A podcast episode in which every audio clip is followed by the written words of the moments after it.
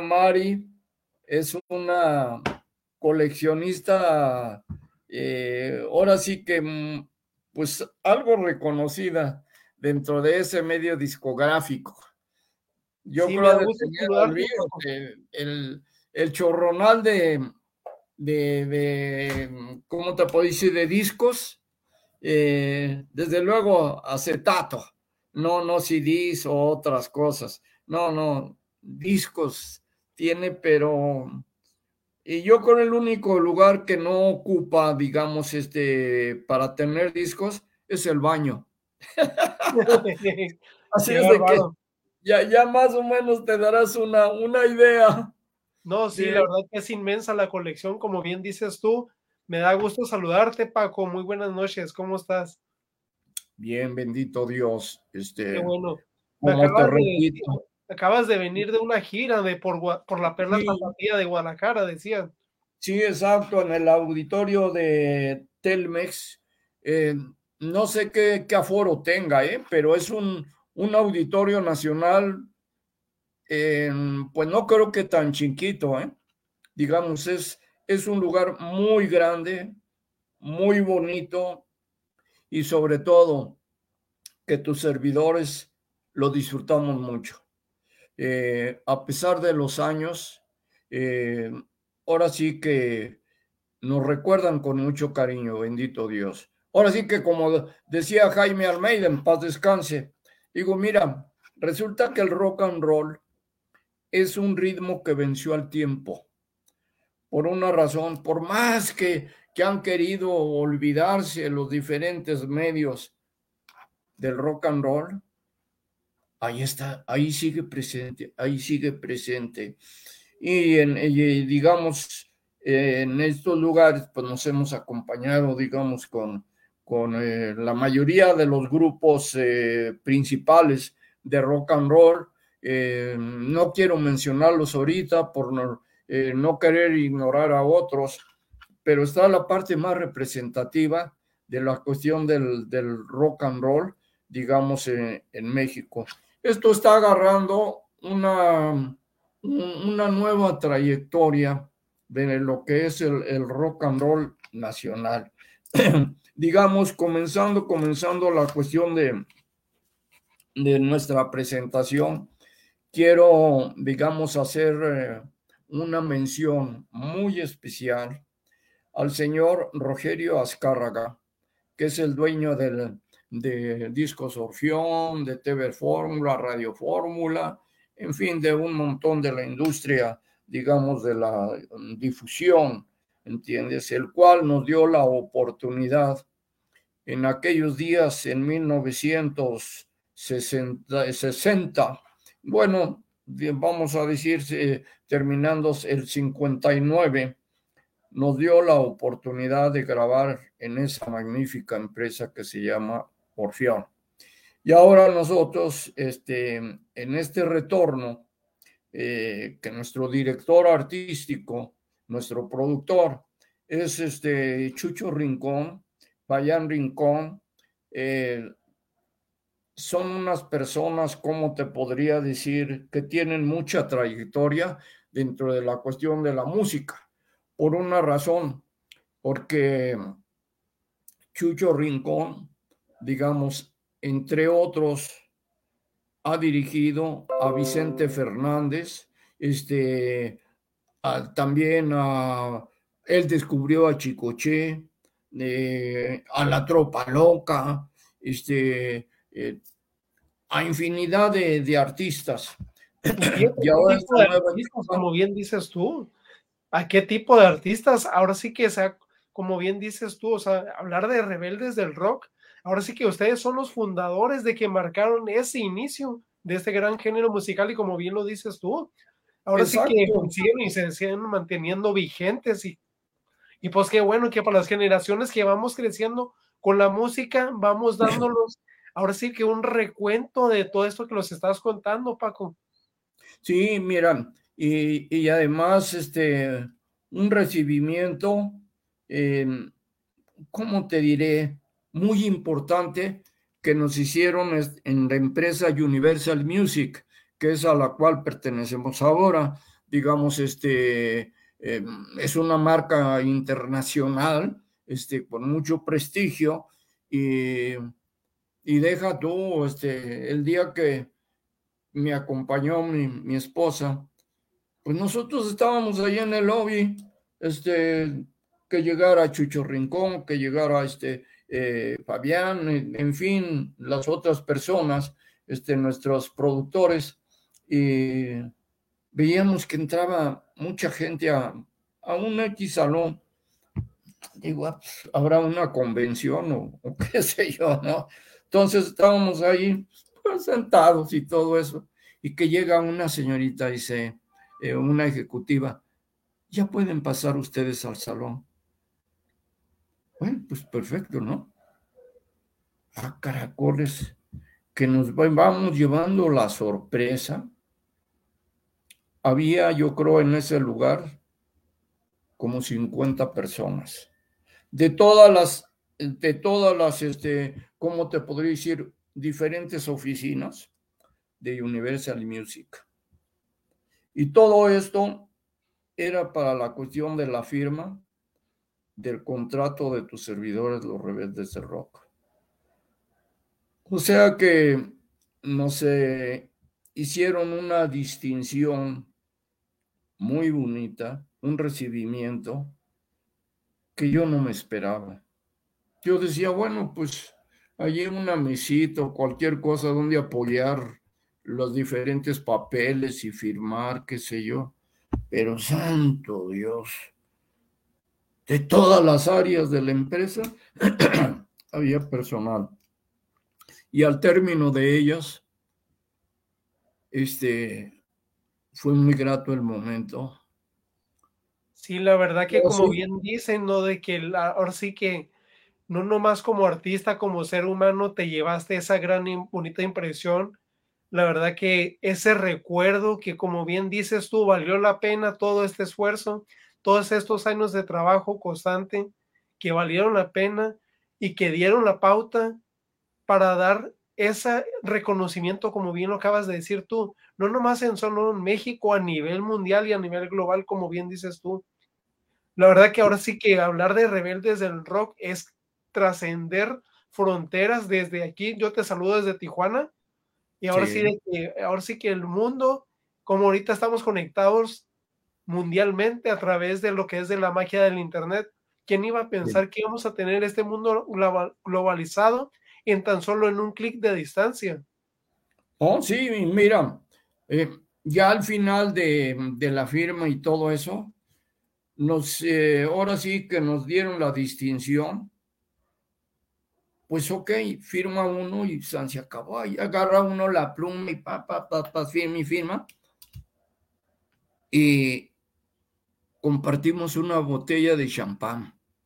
Todos, todos, todos, todos, todos levantamos nuestras copas y por la buena suerte les digo, bueno, pues así como tuvimos la experiencia en la otra empresa, en la Orfeón, ojalá también tengamos esta sorpresa aquí en Universal Music, ¿entiendes? Porque eh, de los rebeldes del rock, mira, se, se, comenta, eh, unos son los primeros que grabaron, eh, vamos a poner que fueron nuestros amigos y compañeros, los locos del ritmo, que grabaron primero.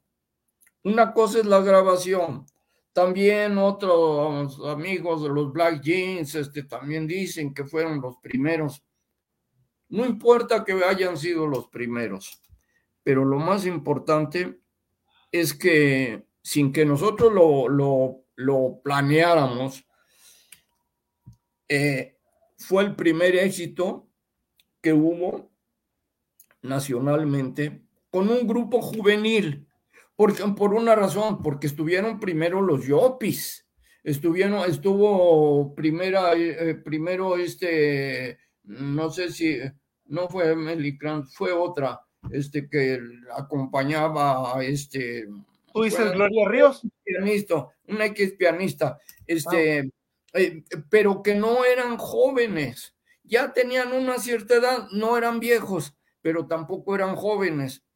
Entonces, cuando sale la hiedra venenosa, según me comenta este Hugo Silva, que fue uno de nuestros directores artísticos, este, dice, no me lo vas a creer, a los 15 días ya era un éxito. Tan es así que como a los tres meses, tres, cuatro meses, a nosotros nos dieron nuestro primer disco de platino, supuestamente por la hiedra venenosa. Caracoles, ahora hacen un montón de escándalo porque se vendieron X números. Nosotros a los tres meses, de, de punto cuatro meses, ya llevábamos 300 mil discos vendidos. Eh, eh, y, y, ahora dicen, hay que 25, hay que 40 mil, hay que 50 mil. Pero si nosotros habíamos vendido más o menos como 300 mil discos a los 3, 4 meses. O sea que en realidad no importa quiénes fueron los primeros que grabaron, lo que tú gustes y mandes, pero el primer éxito que hubo en este país en grupo juvenil, fuimos tus servidores, los rebeldes, los rebeldes del rock, ¿entiendes? Y, y, sobre, sobre esto, ahora sí que yo quiero hacer una mención muy especial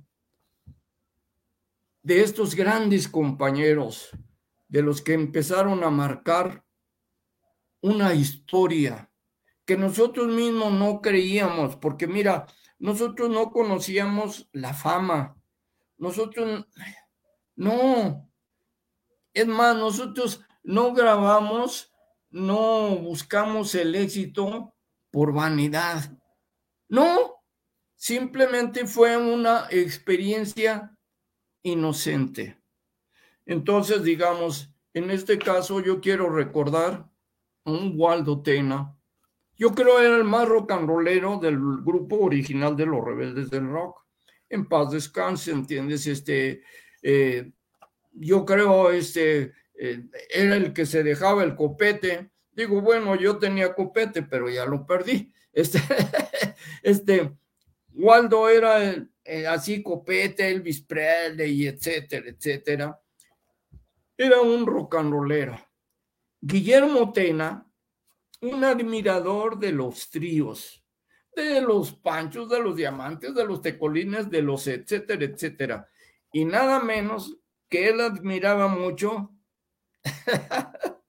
a Cher Atkins, Les Paul, que eran unos grandes guitarristas en, en aquel momento, pero eran su adoración, este, los guitarristas que acabo de, mencionar, Cheratkis y, Les Paul.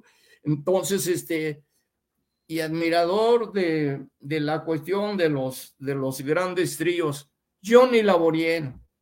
Johnny Laboriel fue una cosa muy curiosa, porque él andaba cantando violetas imperiales. Hazme tú el fregado favor, ¿entiendes? Y nosotros lo vamos encontrando en una radio, en la radiodifusora Radio Centro, que entonces estaba, si no mal recuerdo, en artículo 123, número 90, creo fue el tercer piso o algo así. Jaime Ortiz Pino, él me hizo el favor de presentarme a Johnny Laboriel.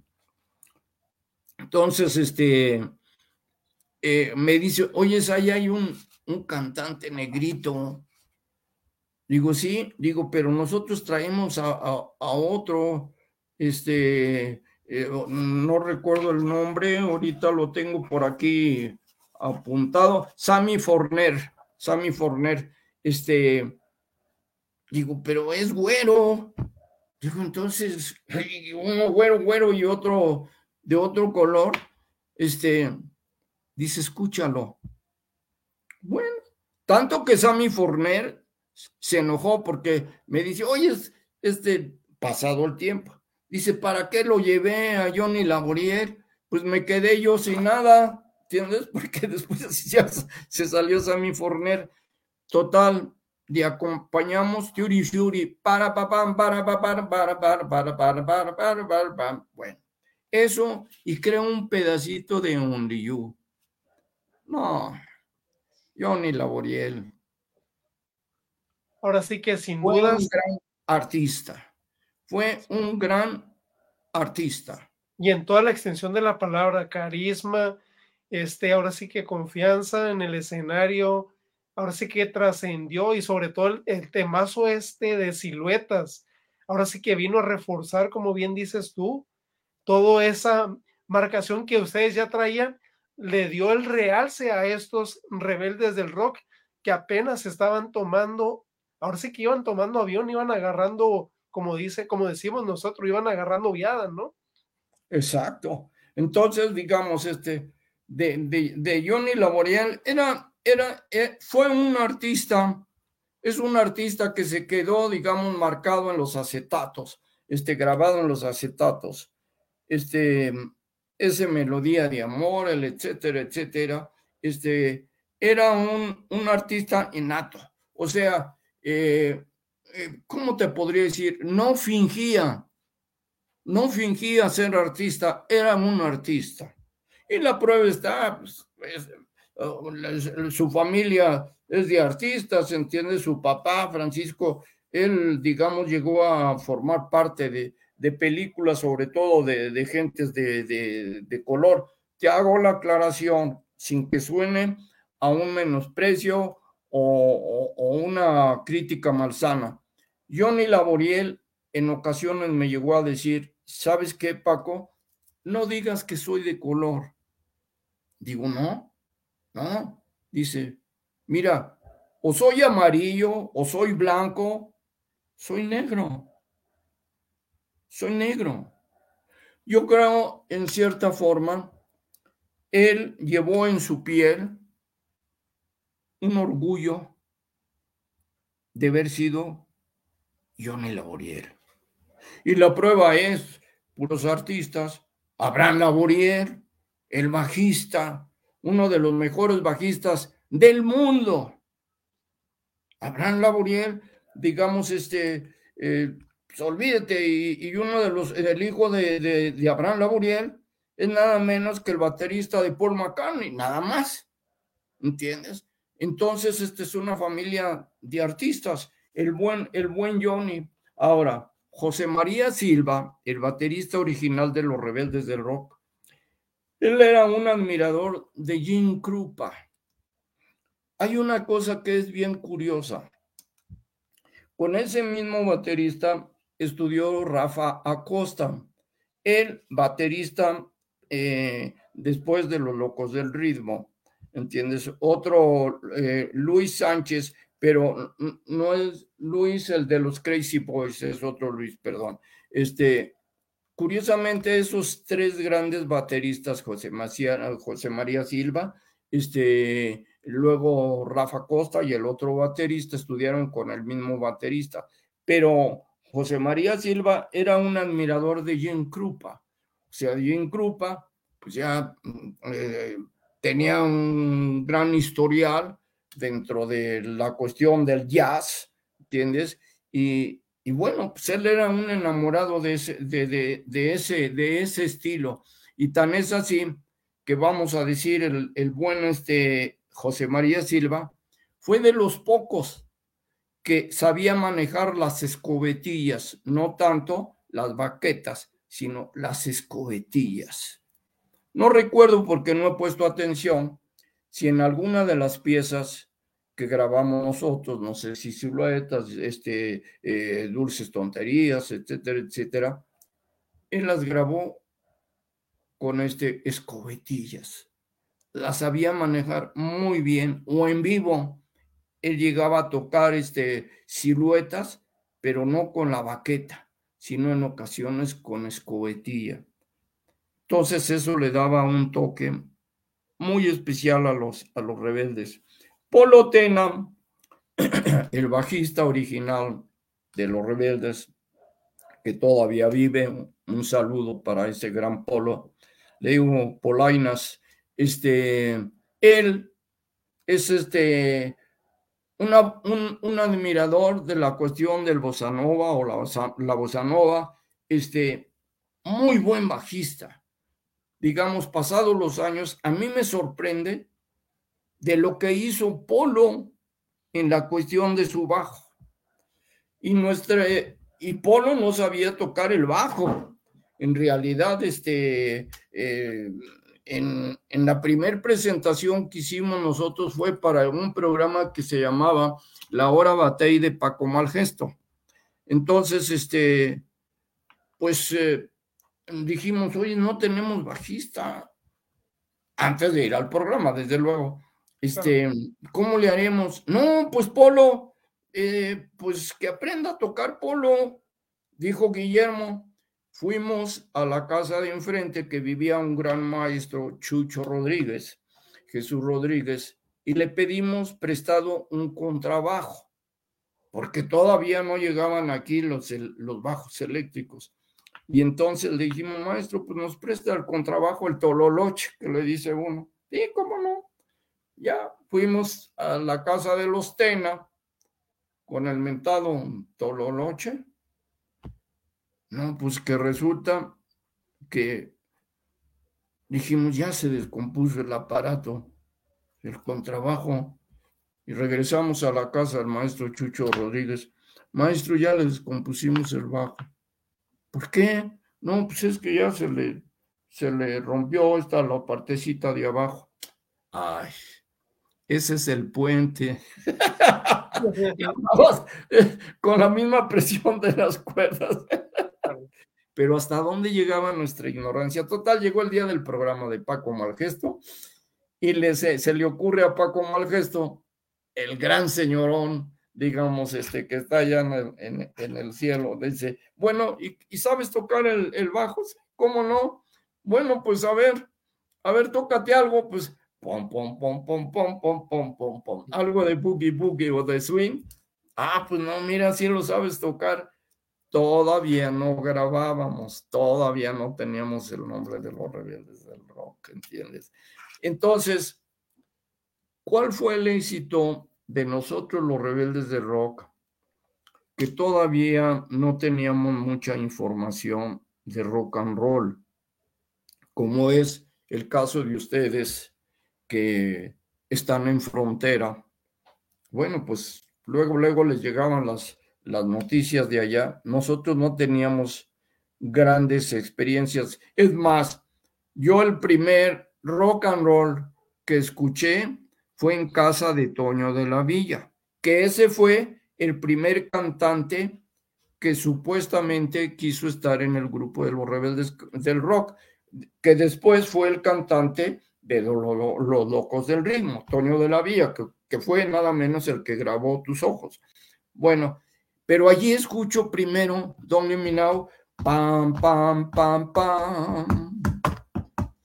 Pam, pam, pam, pam, pam, pam. Pam, pam, pam, para, pam.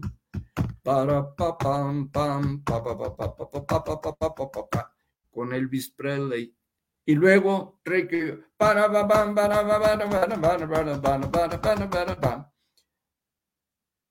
para mí fue una sorpresa, porque quiero decirte que yo soy un admirador de la música clásica, de, eh, vamos a decir, música sacra, este, eh, de los grandes eh, coros, este, corales, este. Entonces yo andaba en otro mundo, a mí me conoció Toño de la Villa y este eh, Guillermo Tena en la Escuela Nacional de Música. Entonces ahí buscaron pues un joven, porque yo también fui joven, este, pues alguien que tocara el, piano.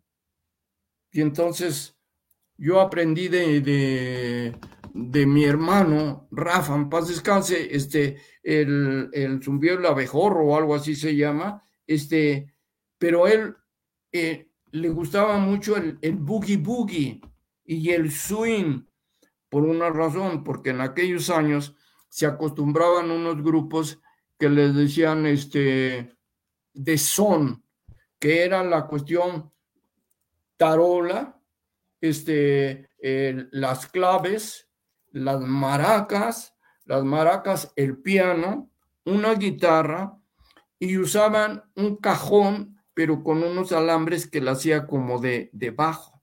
Y en aquella época eran las canciones aquellas de se murió mi gallo tuerto, ¿qué será de mi gallina? Kikiriki, cantaba el gallo. Ese tipo de canciones. Pero entonces mi hermano, muy independientemente, le gustaba tocar el boogie boogie y el swing.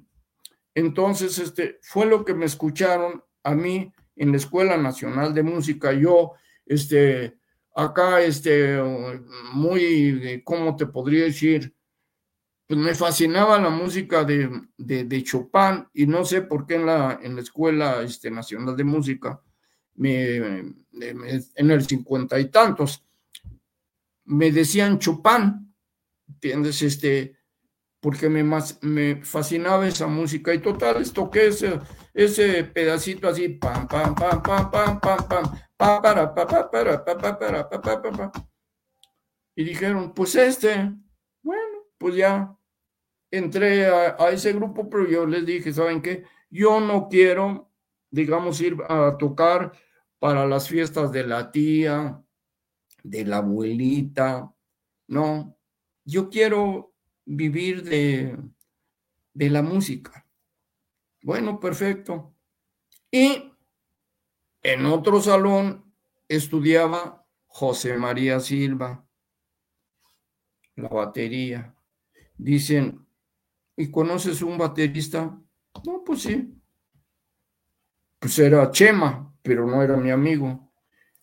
Y total, de que, pues así es como quedamos eh, reunidos los rebeldes del rock ahora. Es muy difícil.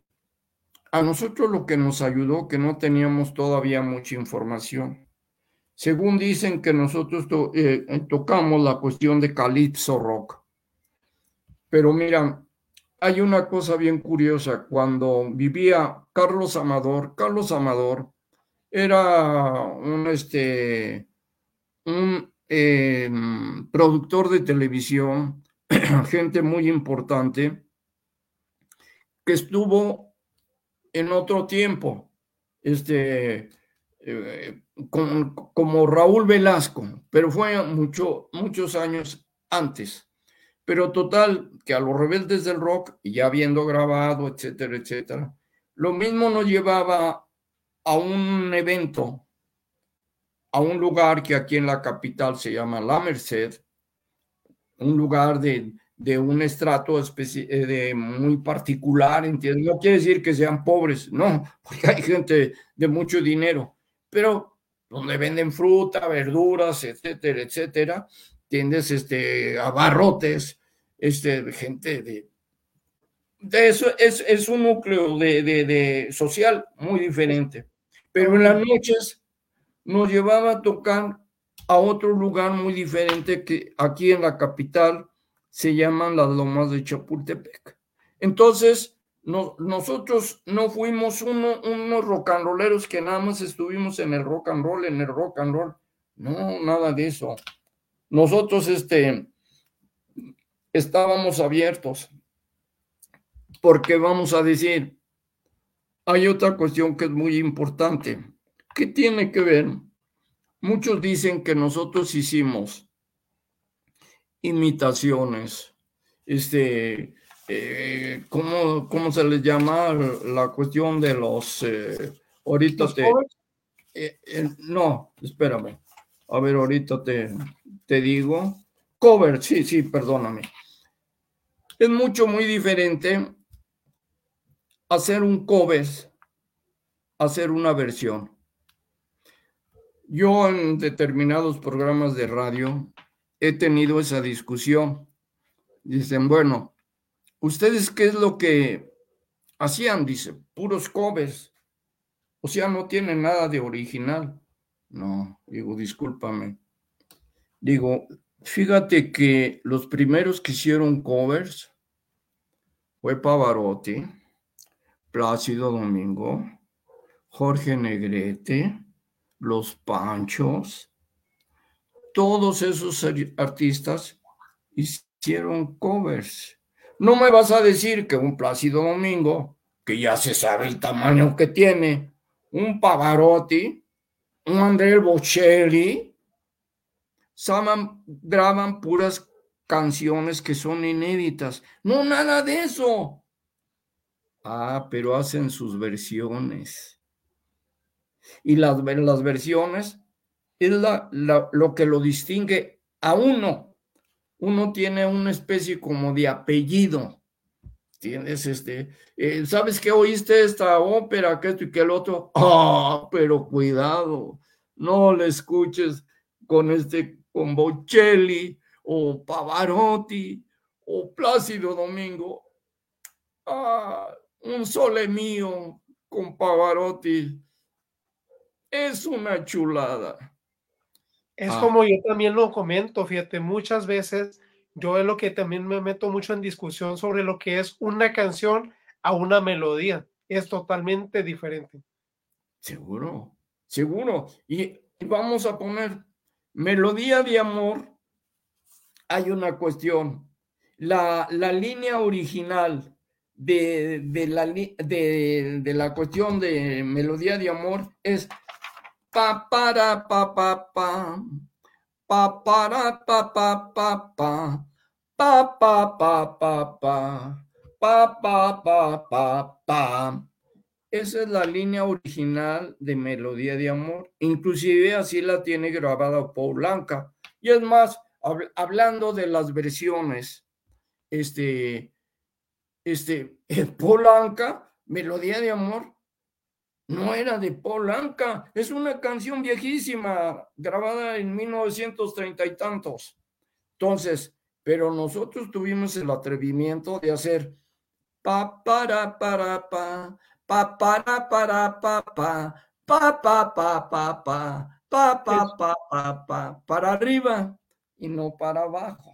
Así es. Digamos otra otra otra de las piezas, vamos a decir, este ¿qué te podría... Mm, Danielito, Danielito, Danielito, digamos, este es pero así se va toda la pieza, toda la pieza. Pero nosotros después del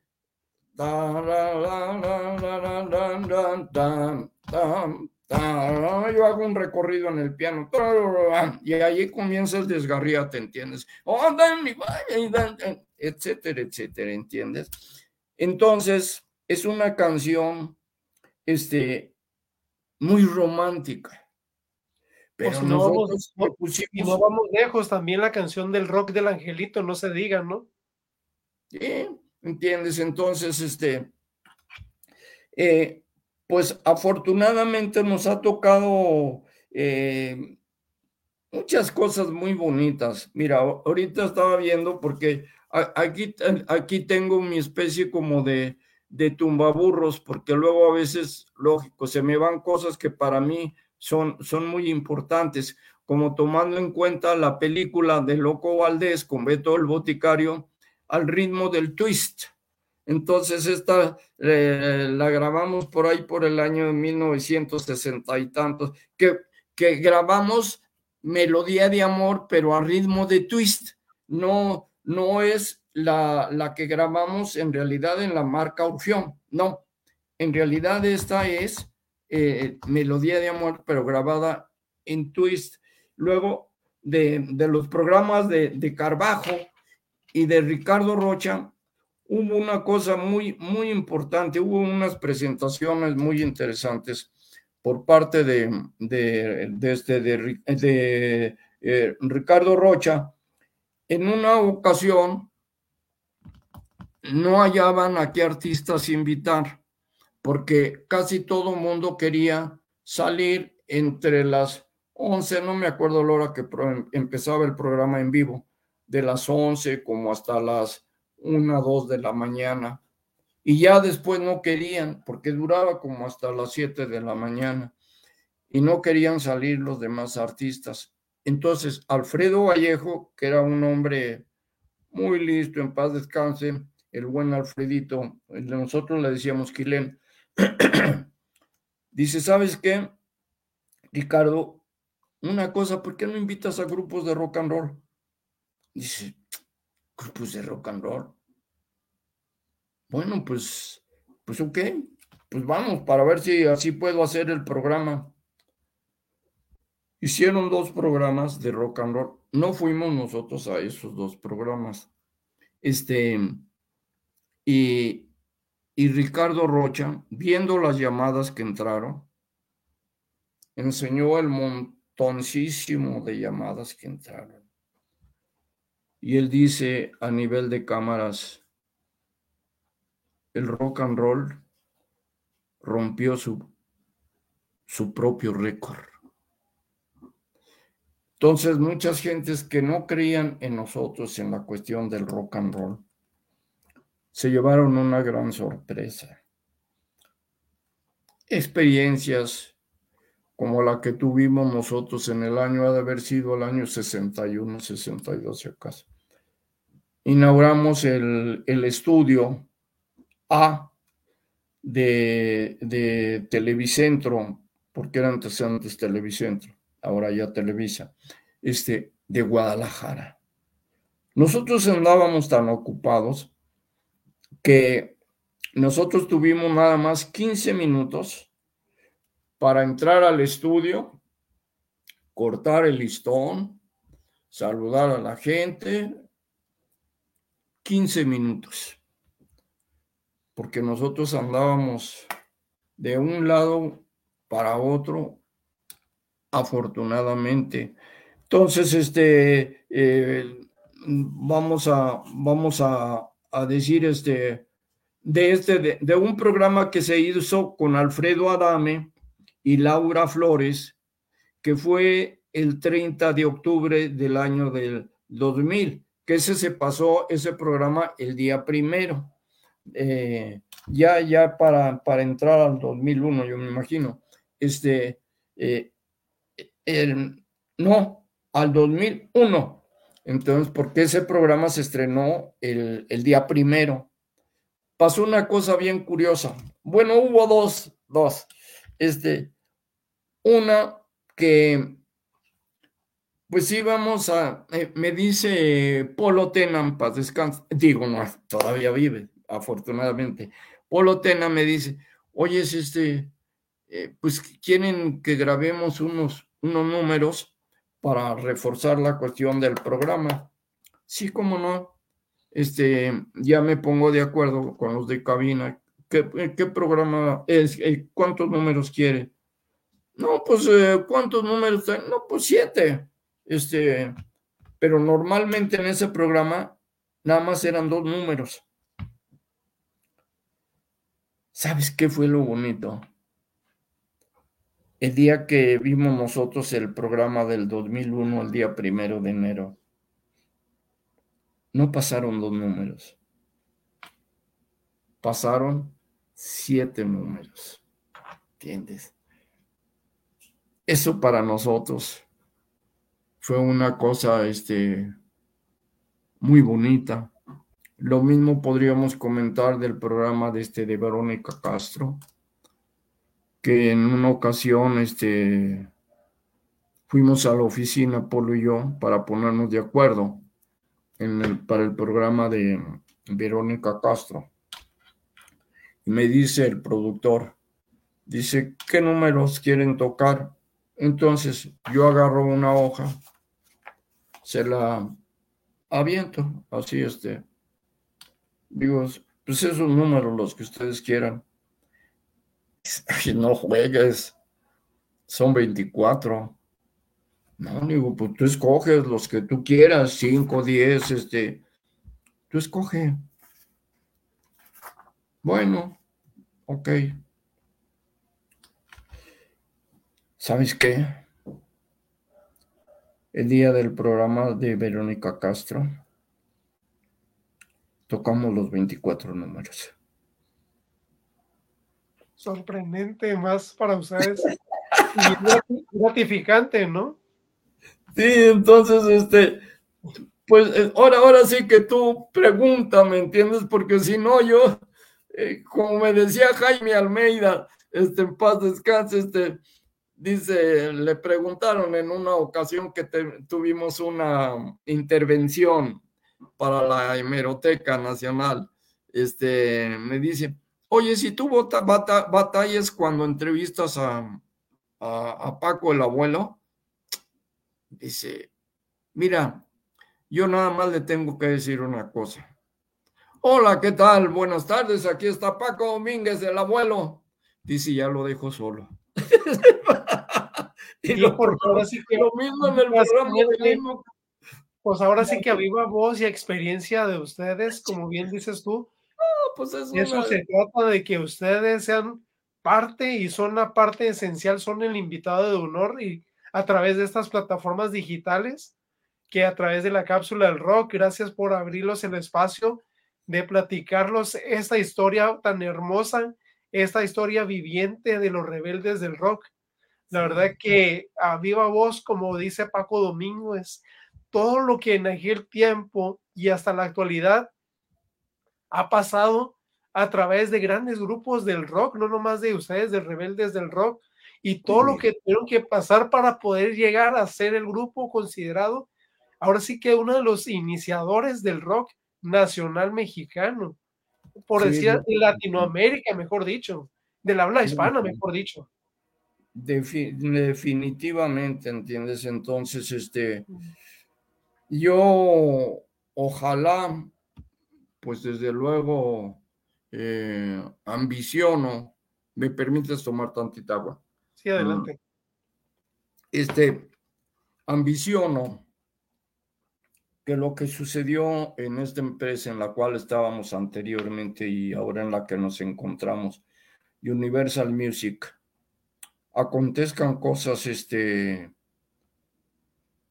pues, eh, muy bonitas, muy bonitas, mira, sobre todo la cuestión de, de lo que es el grupo de, de nosotros los rebeldes del rock definitivamente tenemos eh, un compromiso muy fuerte respecto a la cuestión de, de, los elementos que se han ido integrando al grupo de, de los rebeldes. En este sentido, que la historia de los rebeldes, una historia ya está escrita pero hay otra historia. Eso ya no se le pueden quitar ni puntos, ni coma, ni nada. Pero hay otra historia que queremos seguirla haciendo los elementos que ahora ocupan esos espacios. Pero hay una cosa muy interesante. En una ocasión a mí me habló un cierto guitarrista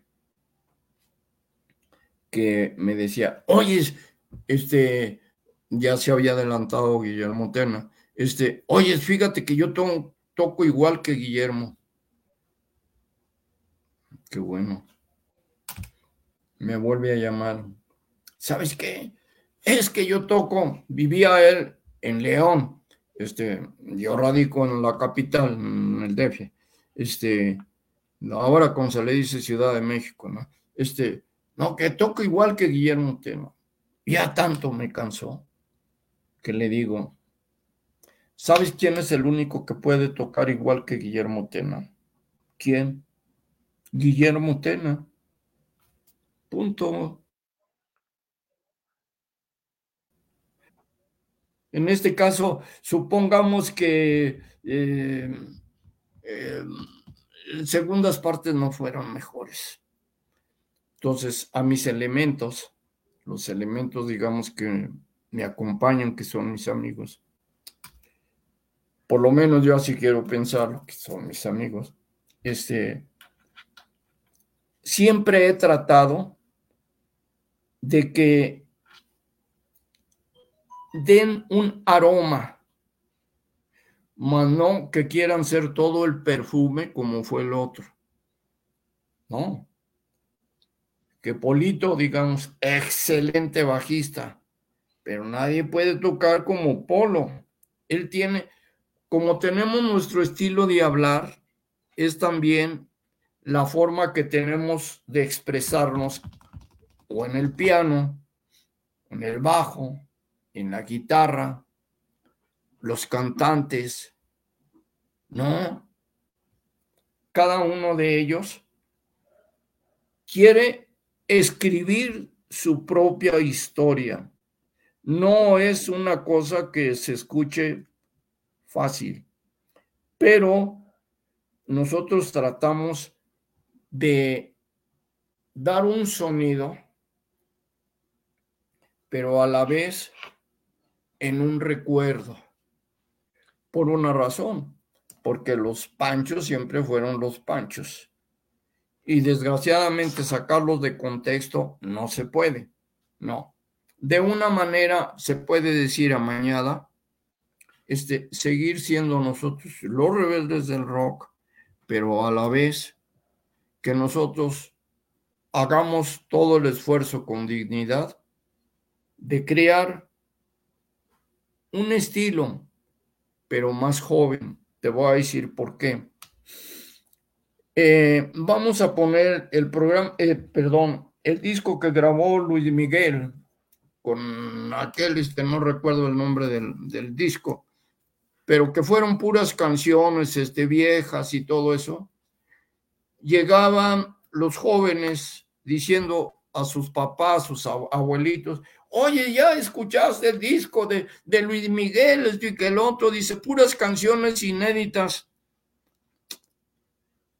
Los papás se quedaban viendo y los abuelitos, vieja, vieja tu abuela, pues eran canciones viejísimas.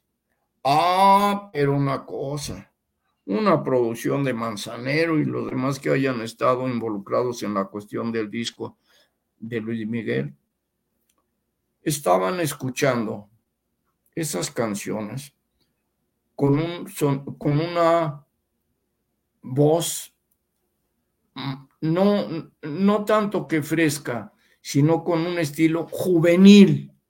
Jovial, pues como decimos nosotros. Jovial, jovial yo platicando con los, este, con los que grabaron la de, eh, perdón, que compusieron la de, ¿cómo se llama? Cuando calienta el sol, la, en la playa, ¿cómo se llaman? Los, estos, Rigual. Le digo, ¿sabes qué hicieron? La, la trampa más fina que, que se pudo dar, este, con lo de Luis Miguel. Puras canciones del año del caldo Ah, pero en una voz, como tú dices, más juvenil, un aspecto más fresco, conectado con el tiempo de ese momento. Bueno, el guitarrista que está actualmente acompañándonos, que es este Toño Navarro, que ya tiene años con nosotros, con el grupo de los rebeldes, ya no se va con un, con un este, con un acompañamiento como en aquella época. una melodía, porque era el, Guillermo era requinto, ahora Toño es el requinto, pero es un sonido un poquito más agresivo, sin llegar al rock, no. Respetando eso, pero curiosamente el joven escucha y dice, qué raro es agradable al oído, por una razón, porque está él escuchando algo nuevo, pero que a la vez va un poquito disfrazado, sin descararnos, ¿entiendes? El único que tiene la obligación de tocar, lo haga bien, lo haga mal, como tú gustes y mandes, desde hace años y años y más años, es tu servidor, Paco Domínguez, el abuelo. Pero Oye, Paco, como bien decimos nosotros también, Paco, es mantener la esencia pura de los rebeldes del rock. Y, de, y es lo que, como bien dicen, eso es difícil para grandes bandas, un solista, una banda de rock, o llámese cualquier otro género, es mantener la esencia. Como dicen, como, como las personas que hacen vinos, que entre más viejos, más añejos, pero manteniendo la esencia. Sí, fíjate que tienes toda la razón. A mí me, me molestan mucho, así me molestan, pero no sabes, hasta para quedarme serio. Oyes, este, que fulano de tal canta, supón tú, como eh, el X. Pero el X ya pasó. Qué horrible. Porque este, como lo acabas de decir tú, Paco Domínguez, el abuelo, es único, Héctor Pimentel es único. Pues sí, afortunadamente. Ahora, vamos, vamos a poner, hay, y digo, a mí me ha tocado alternar en un día en el Zócalo, este, con un este, Juan Gabriel, que se sentía más que Juan Gabriel. Pero si Juan Gabriel fue Juan Gabriel, ¿Y quién mugroso es este? Es ese que está allí, este, no es, pero, pero el problema no es de que se siente, eh, ¿cómo te podría decir? Que digan Juan Gabriel, sino que se sienten hasta como si fueran Juan Gabriel. Hazme como, favor, ¿entiendes? O, o, como dicen, se sienten, como decíamos coloquialmente, se sienten en las nubes. Ándale, y así por el estilo. Mira, por aquí tengo una anécdota de, Manuel Esperón. Eh, Manuel Esperón, en una ocasión, este, a ver, no, sé si era, no, no era Manuel Esperón, este, era el de las, el, que era director artístico de Jorge Negrete y Pedro Infante, este, no, no fue Manuel Esperón. Bueno, había eh, en, una, en una ocasión, en este caso, el maestro eh, Castro, que era el director artístico de Javier Solís, le dice una vez a Javier Solís, oye Javier, que no era el nombre verdadero, digamos, era su nombre de artista. Eh, ¿Sabes qué? ¿Quieres llegar a triunfar? Sí, olvídate de Pedro Infante. Por una razón, porque cuando murió Pedro Infante, inclusive él estaba al pie de la tumba, digamos allí, este, imitando a Pedro Infante. Dice, olvídate de Pedro Infante y canta como tú. No cantes como Pedro, canta como tú. En ese momento nació el gran Javier Solís. En, otra ocasión, no recuerdo ahorita el, nombre de, de, este gran personaje del... A ver si tú te acuerdas, hay una canción que, ¿cómo va la, de Virgen de Guadalupe? Este, la Guadalupana. La Guadalupana. Eh, no sé si la hizo Manuel Esperón, ahí tienes como cómo indagar. No sé si, creo fue el maestro Manuel Esperón, no estoy seguro. Bueno, en el caso es este, el caso es este. Si me equivoco, me disculpan. Este, resulta que Pedro Infante admiraba mucho a Jorge Negrete. Y entonces un día el maestro le dice, mire, hay una cosa, yo veo que usted admira mucho a Jorge Negrete. Sí, maestro. Bueno, haga de cuenta que usted tiene una chava que le gusta mucho, pero que vive en un cuarto piso. Entonces resulta que Jorge Negrete le canta desde abajo a la que vive en el cuarto piso y la escucha la canción. Dice, nada más que hay que, hay que, digamos, ser, este, eh, aceptar las cosas como deben ser. Usted, Pedro Infante, Jorge Negrete estudió canto. Y entonces, este, le dice a Pedro Infante, Dice, usted tiene que subir al cuarto piso y le tiene que cantar, pero cerquita del oído, porque no lo escucha. esa, es la diferencia entre Pedro y Jorge. Olvídese de, de Jorge. Cante como Pedro Infante. En ese momento es cuando nacen estos grandes artistas. Digo, a, mí no me tocó ver yo que hubiera dado por haber trabajado al lado de Jorge Negrete, Pedro Infante, pero sí me tocó la dicha de estar en un escenario con el gran señorón Javier Solís, que fue la primera ocasión que yo disfruté un traje de charro. Iba pasando así, pasillo, y entonces, ¡ah! caramba, híjole, parecía un traje de torero, este. Elegante, llamativo y, amoroso. Y lo que representa ese, ahora sí que traje típico, enorme, ¿no? y como bien dices, Paco, eh, fíjate, efectivamente, Manuel Esperón si es el autor de este cántico religioso, la guadalupana. Lo acabo de verificar ahorita y sí, tienes toda la razón. Sí, sí, entonces Total, de que veo yo el traje de Javier y le pregunto a Javier Solís, este, eh, perdón, ¿puedo entrar a, ver su traje? Sí, cómo no, pásale. Fue una presentación muy bonita que tuvimos allá en Puebla, ¿no?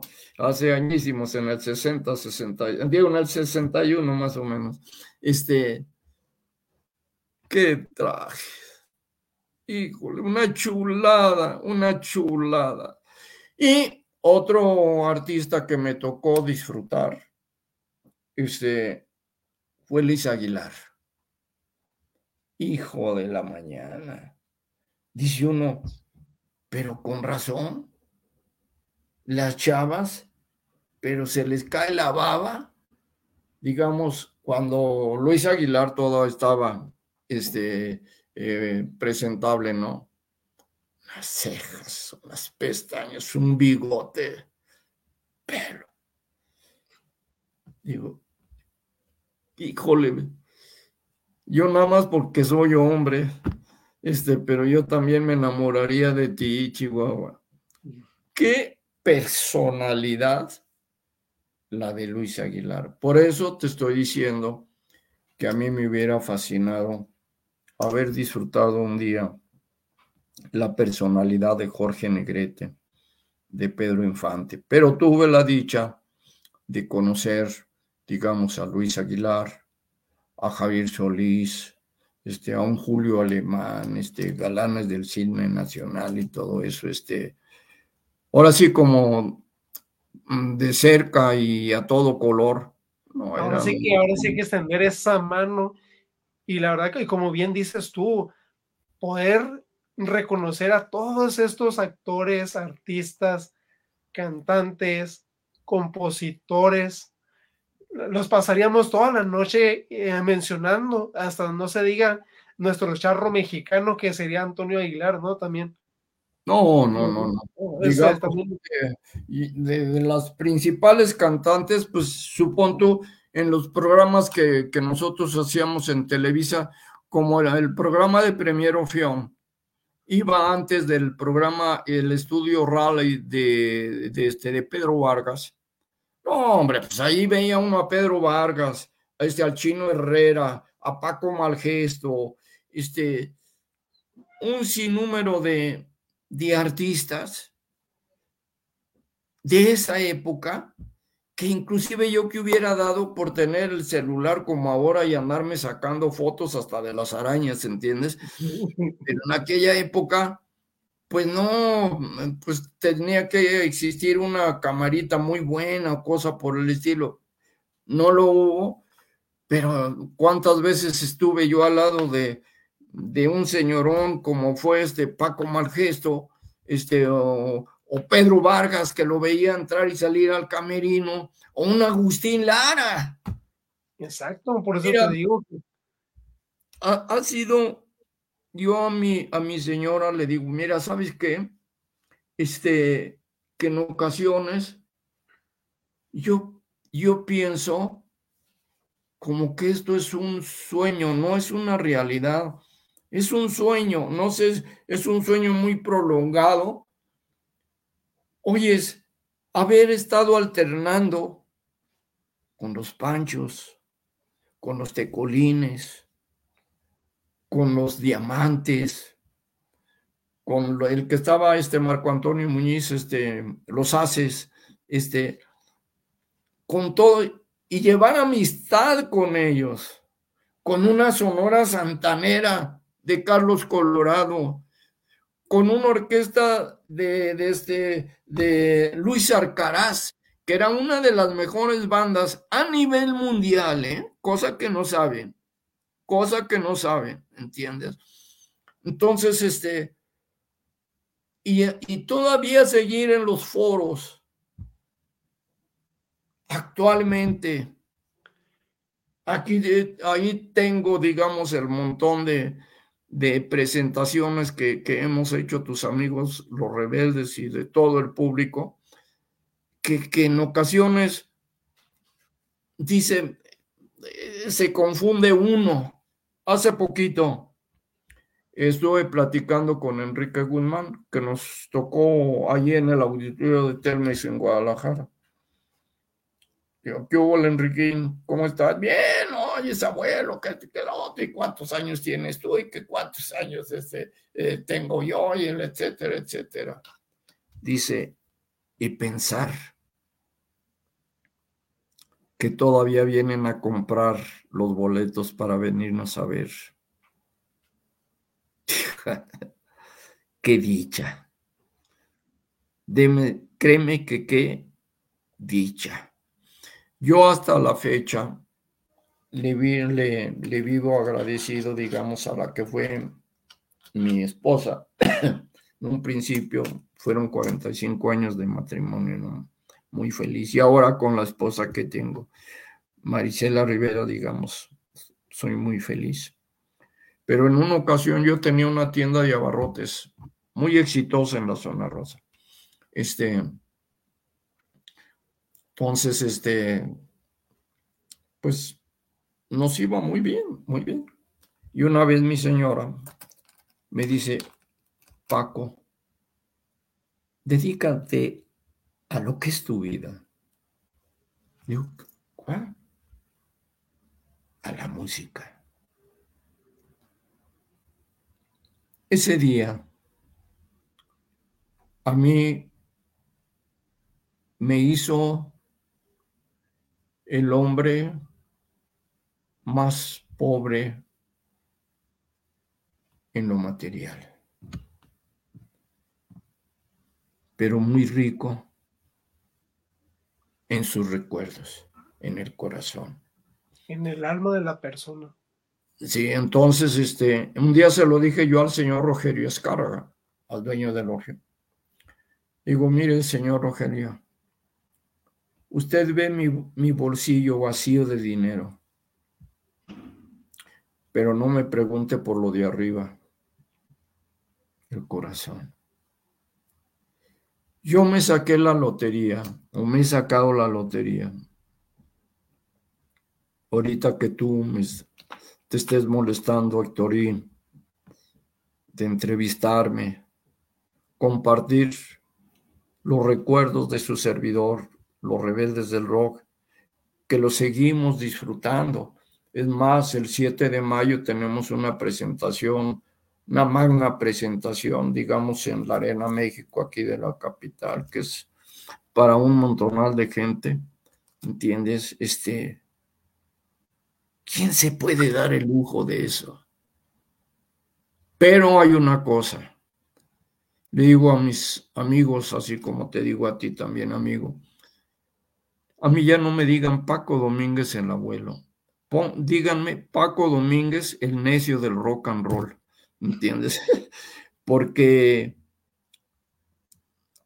mira, ha habido experiencias muy, muy bonitas en una ocasión saliendo del programa de, de, este, de Nino Canún, aquellos que armaron revuelo, este, ¿cómo, se llamaba el programa? Ya hasta se me olvidó el nombre, este, mm, Amor.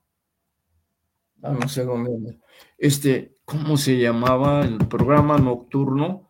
Este de, de, de Nino Canún. Córtate, ayuda si quieres poquito. ¿Mande? Corta, si quieres te ayudo el programa, ¿cómo se llamaba? Sí, a ver, a ver si, si, das este. No, no, no, me acuerdo en este momento, pero mientras. ¿Y usted qué opina? ¿Mande? ¿Y usted qué opina? ¿Y usted qué opina? Bueno. Gracias a la, bendita tecnología, ¿no? No, pues, ¿cómo te podría decir? A mí me pachalanguea eso del, de los ovnis y, de lo paranormal. Digamos, este, tengo en mi haber 15 eh, libros contando el de los rebeldes del rock, la historia de los rebeldes del rock. Este, sobre ovnis, sobre fantasmas, sobre, no olvídate, un montón de cosas. Y un día terminando el programa de, de este, ¿y usted qué opina? Me dice Ramiro Garza. Ramiro Garza, un gran comunicador que fue el creador de Radio Variedades, nada menos en Radio Centro. Este, dos anécdotas que vienen a mi mente. Eh, eh, la primera, el, dueño de Radio Centro, el mero mero, en paz descanse, era Pancho Aguirre. Y un día este, que iba caminando Ramiro Garza por los pasillos ahí de, de, Radio Centro en artículo 123, número 90, le dice este, oiga, Ramiro, ¿sabe qué?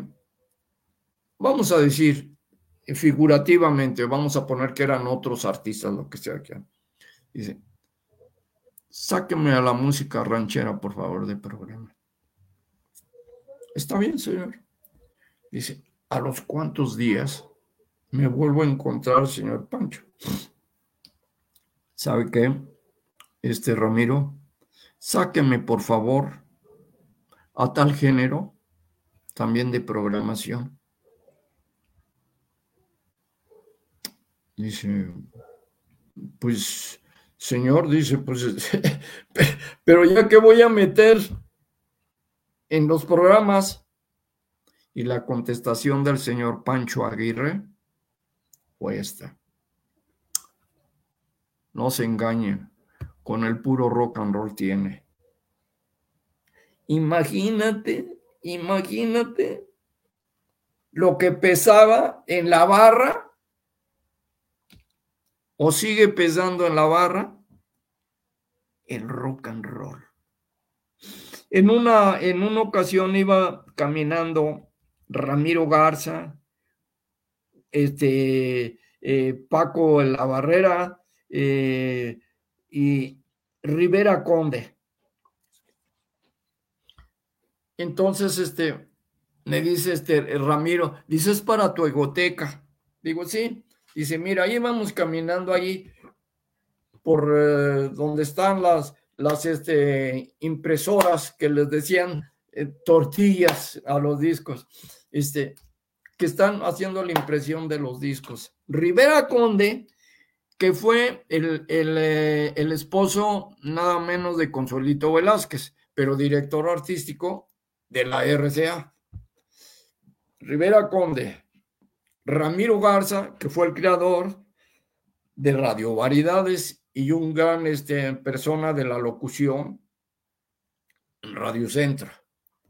Paco de la Barrera, uno de los mejores directores artísticos que ha tenido México.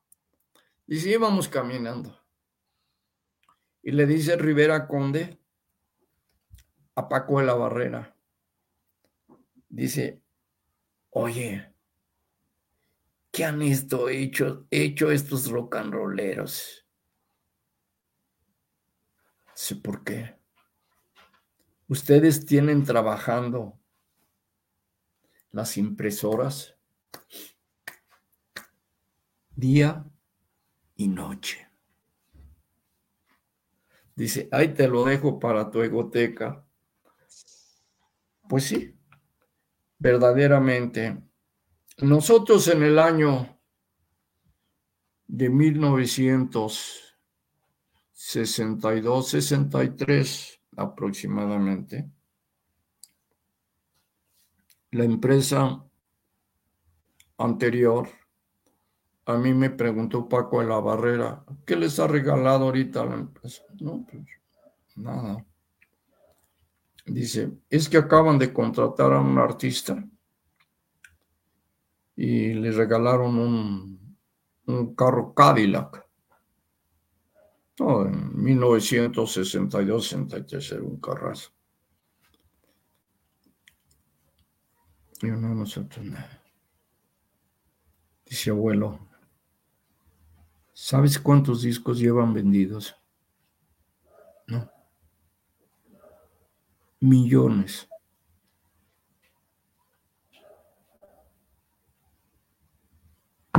Tienes, pero como decía este Johnny Laboriel, dice, pues desgraciadamente a nosotros no nos alcanzó ni para una bicicleta, ¿no? Pero hay una cosa, mira, en realidad uno tiene que ser agradecido por una razón. Vamos a poner, nuestro primer director artístico, no director artístico porque no lo fue, hubo un gran director artístico, Rafael de Paz, que estaba en la RCA nosotros llegamos a la RCA a querer grabar. Ya nos habían sugerido unas canciones. Este, y llegamos a, ver a este director artístico, Rafael de Paz. Y estaban recibiendo unas fotos que se le llamaban postales, que eran la mitad de una hoja de estas, ¿no? Sí, una fotito al dueto Aguilisol, algo así. Y no nos daban atención. Entonces Guillermo Tena, que fue en realidad el, iniciador, digamos, de esta idea del grupo este, eh, dice, oye, pues mejor vámonos a otra empresa. ¿A cuál? No, pues la Orfeón. No, pues, mm, uno ni sabía de marca ni nada, este. ¿Y dónde queda? Pues allí en universidad, este, y, y este, y Avenida Coyoacán, este, dijo, sí, sí, no, pues tú cuánto traes, no, pues yo 50 centavos, este, eh, no vayan a creer que plata, como manejan allá el dinero en, en Tijuana, ¿no? No, este, sí, este, no, yo 50 centavos, no, pues tú, pues todos andábamos piojos, ¿no? Este, un peso, desde este, 80 centavos, ajustamos para un taxi. Y total de que, pues antes los taxis eran un poquito grandes, nos trepamos no sé con qué tantas cosas y nos recibe en la Orfión el señor Willy Samperio del trío Los Tamaulipecos, que eran los que acompañaban a Pedro Infante en sus películas. Allí nos recibe él. Oiga, señor, pues es que fíjese que ahora sí que venimos a pedirle una caridad. es que sabe qué? que venimos, este, pues a ver si nos dan la oportunidad de grabar en esta empresa. Sí, ¿cómo no? Dice nada más que tiene que venir una, un mayor de edad para firmar el contrato, que fue la mamá de Johnny Laborian. Este, sí, no, pues ni tardos ni perezosos, que vamos con por la mamá de Johnny y al otro día ya estaba firmando lo que fuera, ¿entiendes? Y entonces este nos dice Willy Samperio, dice, hay una cosa, a ustedes ya los grabaron en Televicentro, en los ensayos. Entonces ustedes no tienen que venir a hacer una prueba. Ustedes van a grabar en la opción. Pucha chucha, ¿entiendes? Entonces, este fue la que nos abrió las puertas. Ahora, Rafael de Paz Ve tú a saber, imagínate, nosotros íbamos a grabar la de Rayando el Sol, disquera rock and roll, y, hasta este José María Silvas, porque él escribe música, escribía en paz descanse, este, me hizo la partitura, iba rayan, rayando el sol, chivari parairaran, chivari baribon. Oye, ¿es eso que es el rock and roll Pero mira. Pero hay una cosa yo creo el de allá arriba ha de haber dicho, no, este no, mejor váyanse al Orfeón. Y entonces en, en la Orfeón grabamos nuestro, nuestro primer disco.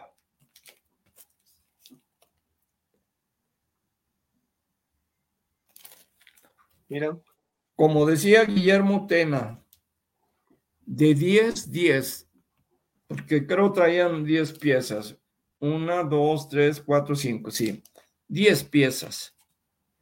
Dice, igual que nos tocó como los panchos. O sea, todas las piezas que ellos grabaron, todas fueron un éxito. Modestia aparte, todas las piezas que nosotros grabamos, a ver si tú te acuerdas de alguna digamos, la hiedra venenosa. Pues ahora sí que sin dudas el referente Un tonto como yo, dulces tonterías, Danny Boy, el rock del angelito, melodía de amor, siluetas, Kansas City, La Bamba. Todas fueron un éxito, afortunadamente. A mí me toca hacer la letra de la hiedra venenosa, no sé si tú sepas esa anécdota, ¿entiendes? Gran parte de esa letra la hizo mi mamá. Este, resulta que, este, yo estaba pues clavado ahí de una vecina que se llama Blanca Güero, que hasta la fecha llevamos a mucha amistad, mucha amistad. Este, y yo estaba, pues, ¿cómo te podría decir?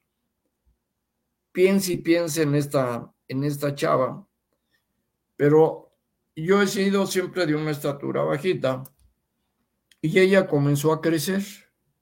Yo hasta me compré unas botas para ver si la hacía, pero perdí el tiempo, no la alcancé, siguió creciendo, siguió creciendo. Y entonces, híjole, y todo es de que pues salieran ya que, con pantalonas y, a, descubrir uno las formas, no que fuera uno mal pensado, pero a descubrir las formas y todo. Y dije, ay, caracoles. Y entonces estaba yo y que pareces una rosa, que esto y que el otro. Pero mi mamá no me decía. Resulta que uno de mis hermanos, él estuvo a punto de casarse con una persona y lo dejó hasta con la recámara hecha, de ese tamaño. Entonces, mi mamá, te burlas de los hombres, te encanta verlos tristes, te ofanas su derrota y padecer. O arma envenenada, serpiente venenosa, no tiene su forma de mujer. Hijo de la mañana le digo, digo, ya no vivía mi mamá, porque cuando yo me enteré de eso, nada más que me lo contó una de mis cuñadas, le digo, ¿sabes qué? Ya nada más faltó que colgara, colgara a esa mujer de un mecate. Digo, porque la letra la, la dibuja, te encantas ver los tristes, te ufana su derrota y padecer, tu alma envenenada, hija de la... Claro. Y entonces yo nada más hice parte de la, de la letra y la otra este, parte, este, mi mamá.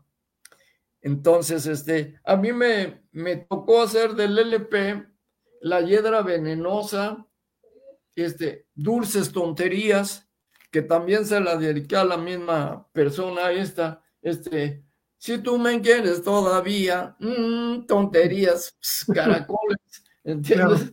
Me faltaba altura, el rol del angelito, baja ya, baja ya, pero yo me imaginaba la chava, este, entonces, este, no, no, no, yo ni me imaginé que fueran a, a pegar a tener, un boom, a tener un boom como lo tienen hasta la actualidad.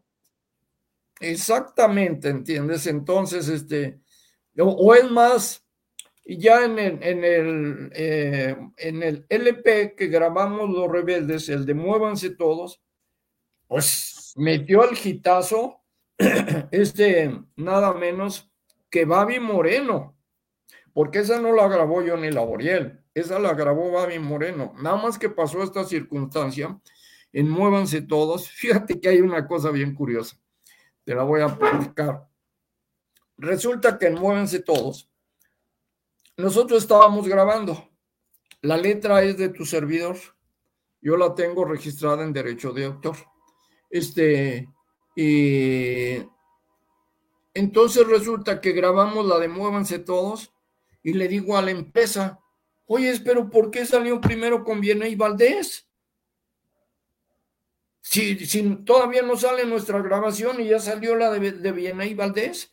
Entonces, a partir de ese momento, yo les dije, jamás quiero ver a gente extraña en el estudio, porque de seguro esto que grabamos nosotros, este, pues ahora sí que alguien lo pescó. Por eso te digo, llegó a otros oídos, pues, de otras personas, llegó y pues bien vivos. La pirateó. Así es, como decimos. Ahora pasa una cosa bien curiosa, fíjate. Resulta que en una temporada que hicimos con Jaime Melchor, un empresario, este, eh, de, que tiene agencia de representación y todo eso, hicimos una temporada en el Banquita y nosotros cerrábamos esa temporada y siempre, siempre tocábamos, terminábamos con Muévanse Todos, porque eh, hay una cosa que se le llama final de fiesta. Salen todos los artistas y, a decir adiós, esto y que el otro, y bueno. Hicimos otra temporada con Alfredo Vallejo, dueños casi del Teatro Blanquito. Igual nos tocaba cerrar y cerrábamos con Muévanse todos. Pero ahora, cosa curiosa, ¿a qué no sabes todas las presentaciones que han hecho con Enrique Guzmán? que le tengo un gran aprecio. Este, ¿con cuál estamos cerrando? Cierra Enrique Guzmán. terminamos con Muévanse todos. Ok, ok. le digo, oye, pues es mi letra, este, y, lógico, nosotros nuestras presentaciones, cuando no está Enrique, cosa por el estilo. Digo, es sugerencia de, de, otra persona, no es sugerencia, es sugerencia de Enrique, ¿no? Y volvemos a creer lo mismo. Y volvemos a creer lo mismo de que has mantenido la esencia que desde un inicio, que hasta la fecha. Sí, entonces. que cierre, pues. Sí, entonces. Se hace el, el final de fiesta y a mí me da mucho gusto que sepan o no sepan que yo hice la letra del público pero es un, eh, vamos a llamarle, ¿eh? este, una contribución que yo hice por ver los corazones alegres en el público. Que no sepan que yo hice la, la letra de la, no la melodía, no, la letra de Muévanse todos. No sabes el gusto que me da ver a la gente que se ponen de pie. Es una cosa primorosa, ¿entiendes? Entonces, dice uno, bueno, pues, ok, pero pues esa es la repercusión que, ha tenido la de, la de Muévanse Todos. Ahora, hay un, el, el proyecto que ahorita tenemos en Universal Music. Es un proyecto muy importante. Te voy a decir por qué. inclusive, eh, perdón, este, con permiso. Sí, adelante, propio. El otro día me reclamó X compañero de otros grupos, ¿no? Oye, ¿por qué grabaron esta canción? que lo otro, una canción que nos, eh, que, que nos asignó Universal Music y Chucho Rincón, digamos, no le digo, pues si nosotros no escogimos los números, los números los escogió Universal Music. Eh, pero hay una cosa, al contrario, debían de agradecernos a nosotros, los rebeldes del rock, aunque no seamos la maravilla del mundo, lo que sea, que nosotros se hayamos, hayamos grabado, por una razón. Yo no sabía que en el año 1900, no sé, 67, 80, algo así, los Yopis grabaron en España, no sé si Melodía de Amor y otra canción, de los rebeldes del rock. Oyes, pues es un lujo, es un lujo que las canciones de uno las estén tomando para otro. Ahora, el proyecto de Universal Music es este. No, no escogimos, este, ¿cómo te podría decir? Hay grupos, digamos, como los hooligans, que uno de sus números, digamos, está también este, grabado y todo eso, este, y ellos están saliendo tocando lo que tú gustes y mandes pero no escogimos a, a rolleros. ¿Por qué? Porque esto es un homenaje a lo más, eh, lo más, no, no lo más representativo, pero sí canciones que han gustado muchísimo a las gentes. Volvemos a ver lo que te acababa de decir, ¿no? Lo que te acababa, te acababa de decir hace un momento, la esencia pura de ustedes. No, pues gracias. Este, fíjate, despeinada. Despeinada, ¿sabes quién la, la canta? Mimoso. El mimoso, que nada tiene que ver con la cuestión del, rock and roll. Luego, eh, tu cabeza en mi hombro, Rayleigh Barba, digamos, este, otro señorón, no, que ahorita están en arreglo, ¿no? Para, para eh, ya saber que, sale con, con, tu cabeza en mi hombro, con Reini Barba, porque él es artista de, eh, ¿cómo se llama? Sony Music. Luego, Pólvora, W Corona, que nada tiene que ver, lógico, con, con tus servidores, eh, con el rock and roll. Ah, pero es que esos artistas estamos metiéndonos con el público de esos artistas, pero esos artistas ya también nos están incluyendo a nosotros los rebeldes. ¿Para qué íbamos a grabar el montón de rock and rolls y rock and rolls? ¿Para qué de nada nos sirve? O sea, pero con los artistas de, de rock and roll, no, no, escogimos otros. Y luego melodía desencadenada, esa es de la canta Abraham Betancourt, que es el cantante de nosotros, de, los rebeldes del rock. Ay, hijo de la mañana, todavía no sale, pero créeme que se la ejecuta. Ay, no porque sea el cantante de los rebeldes, pero al puro anillo, mano. Ahora sí que es 100% recomendada que se esperen cosas buenas del Rebeldes del Rock en estos próximos días, meses, semanas, meses. No, hombre, y luego en otra fiesta están, en, este, en, otra fiesta están, yo le hago un homenaje a Memo, a Johnny y a Waldo. ¿Entiendes? ¿Por qué el título de en otra fiesta están? Porque resulta que ellos ya están en el cielo. Entonces, esta la canta Alfonso Torres, este, que es otro de los cantantes de los rebeldes del rock. Y pido que pongan atención a esa canción, porque ojalá resulte del agrado. Es un homenaje muy modesto, digamos, este, de la canción, letra, música, arreglo de, de tu servidor Paco Domínguez, ¿no? Y luego y, luego Bule Bule, que nada menos que con los socios del ritmo. Mira qué cosa. ¿Entiendes? Entonces, son piezas que resultan muy significativas. Faltan otras, ¿eh? faltan otras. Claro, nos este quedaríamos muy cortos de renombrarlas, ¿no? ¿Mandé? Nos quedaríamos muy cortos en nombrarlas, ¿no? Sí. Pero ya este con ese adelantito que nos acabas de dar, la verdad que vamos a estar muy ansiosos, muy desesperados, muy, ahora sí que muy a, la espera de como bien nos acabas de decir. La verdad que les queremos felicitar a ustedes antemano. Muchas gracias por todas esas interpretaciones, esas canciones, esas letras que todavía a la, actualidad todavía siguen perdurando a través de esos años.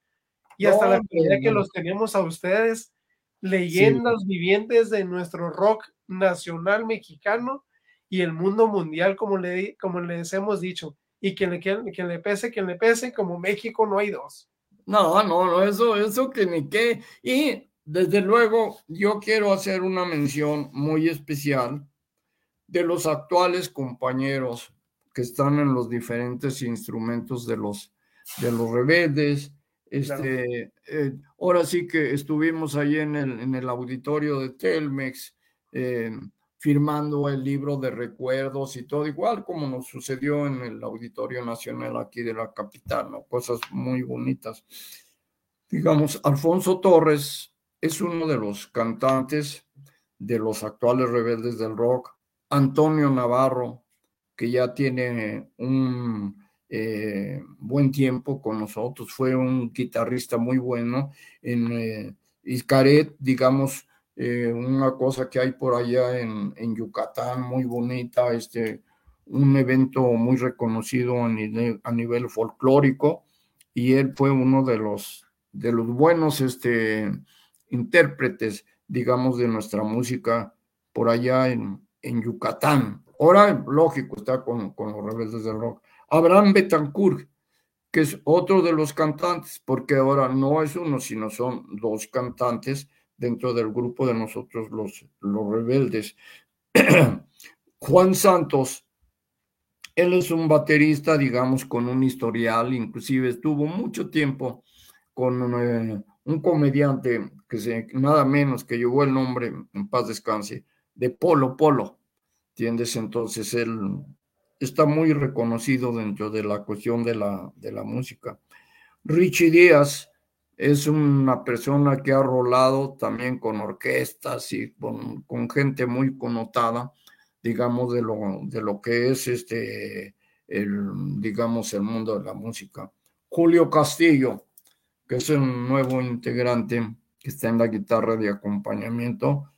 No, hombre, este, también este, él se dedica a la cuestión de las producciones, inclusive de eventos, etcétera, etcétera. Y pues el servidor de ustedes, Paco Domínguez, ¿no? Esos somos los integrantes ahorita de los, de los rebeldes del rock.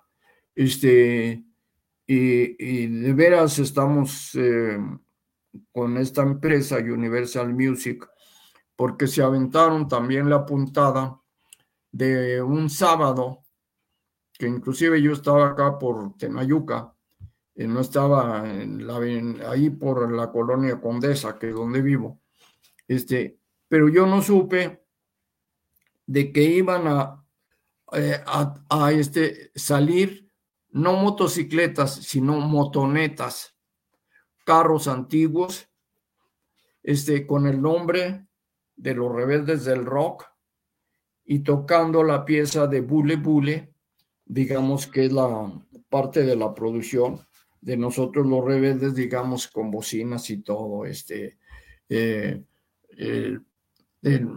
no sé si todavía me estás viendo en pantalla. Sí, aquí te estoy viendo en pantalla. ¿Tú me miras? Ajá, ¿perdón? Sí, ¿tú me miras? Eh, no, sí, sí, exacto, yo también te veo a ti. Nada más que entró por ahí otra cosa en, en la pantalla y ahorita no sé dónde anda mi esposa para... Ah, es que salió esto, amor. Esto. A lo mejor te puso lo que es la pantallita ahí, pero si no escucho bien, Paco. A ver. Ah, bueno, ya, ya, ya estuvo. ¿eh? me miras. Es, es, mi auxiliar. y total, de que recorrieron parte de la colonia Condesa, parte de la colonia Escandón, este, cosa que solamente se le ocurre a los jóvenes, que ahora la gente que, eh, que está a nuestro alrededor, porque eh, Nora este, y otras, ah, otras de las personas, todas son cantantes, pero jóvenes. Este, Roger, que es una persona muy joven, eh, todo el arropamiento que tenemos los rebeldes del, del rock son personas jóvenes. Entonces eso, lógico, esto de ahora el Internet, el etcétera, etcétera, en, las, en, la mayoría de las plataformas, pues está la cuestión de, de tus servidores, los, los rebeldes del rock, ¿entiendes? Es lo que te iba a comentar precisamente al público de hoy en día en las plataformas digitales pueden encontrar el material, inclusive todo ese arsenal de los rebeldes del rock. Menciónalos por, por decir así, en qué plataformas digitales están. Sí, eh, eh, a ver, amor. En Facebook. A ver, no, pues ven, ven por favor. A ver, para que mencione mi señora, digamos, las diferentes redes este, en las que estamos. A ver.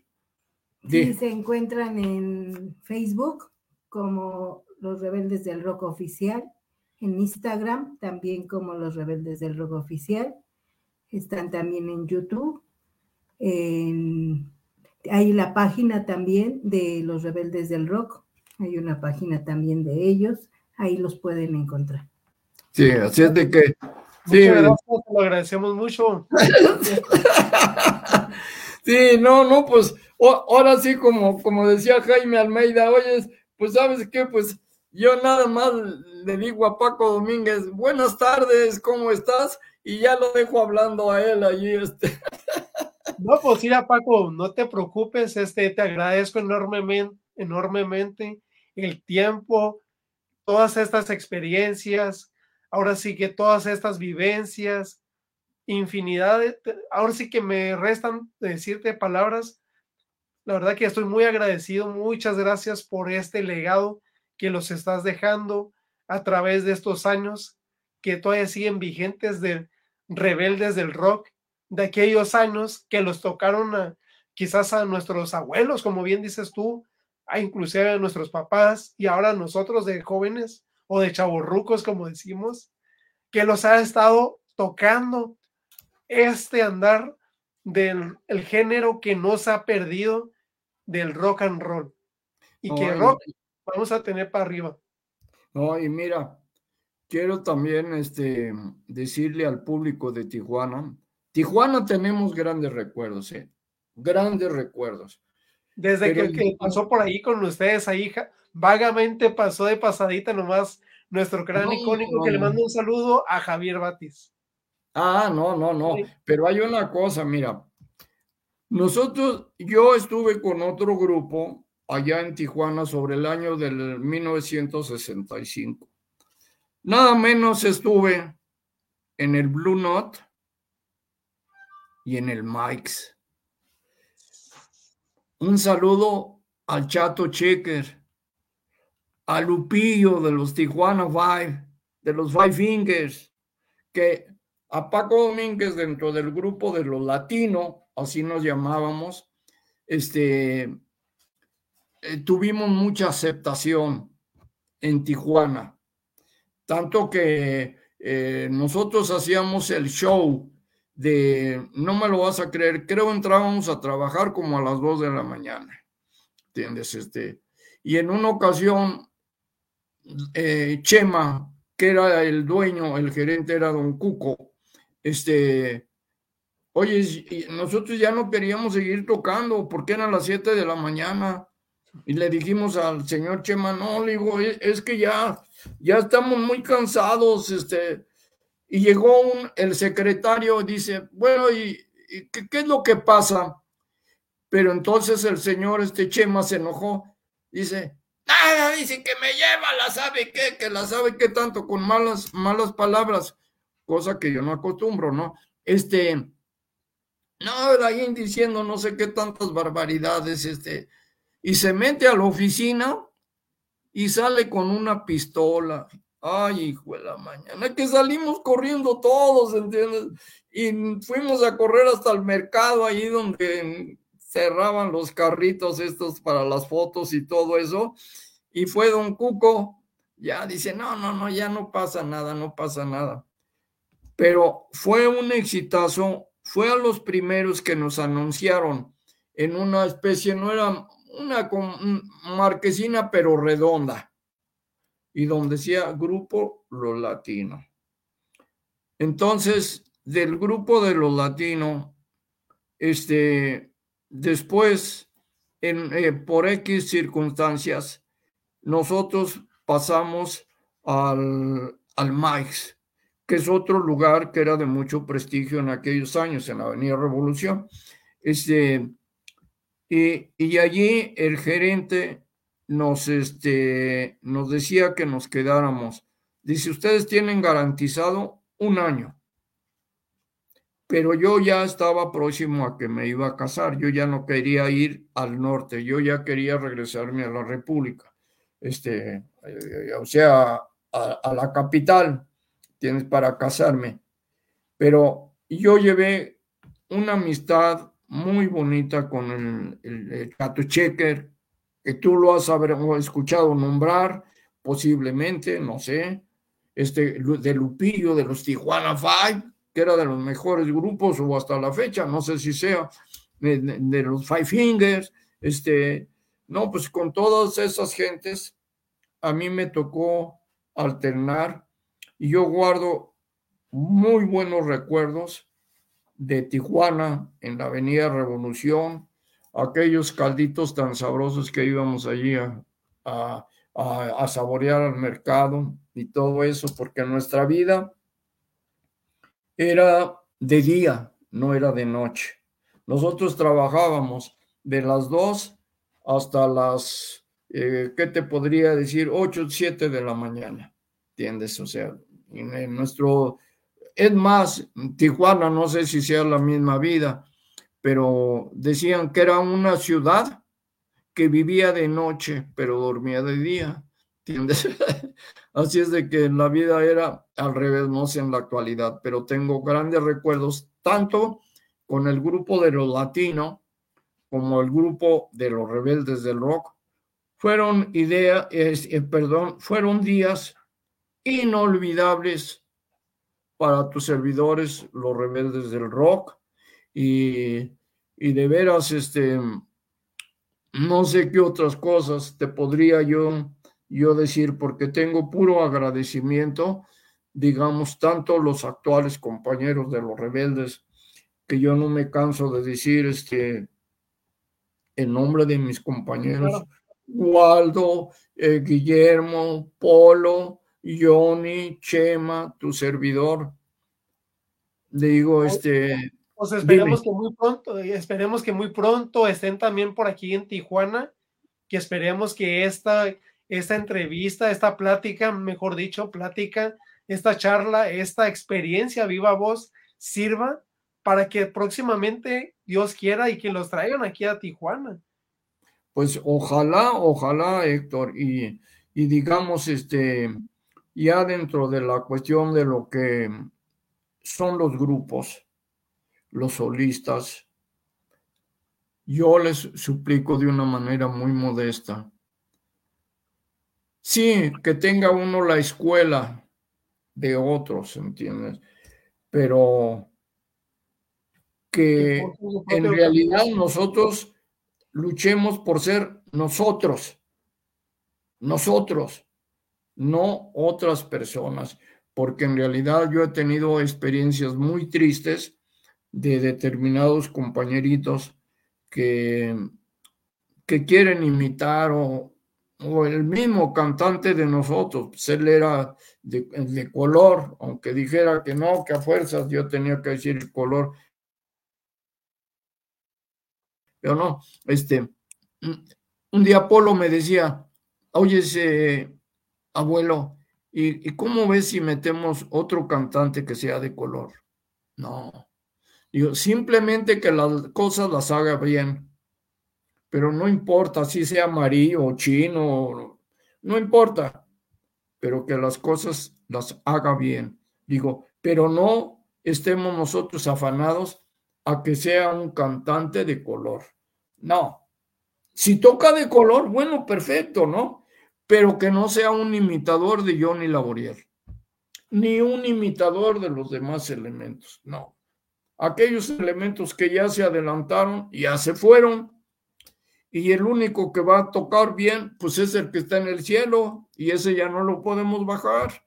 Entonces, nosotros, los rebeldes del rock en la actualidad, estamos luchando por seguir la historia que nos dejaron esos rebeldes que en un principio, en 1957, 58, 59 y en 1960 ya comenzamos a grabar y todo, este, tratamos de ser originales y lo hemos conseguido porque afortunadamente un melodía de amor, un siluetas, un muévanse todos, no se parece a otro, se parece, aunque esté bien o mal hecho, a sus servidores, los rebeldes del rock.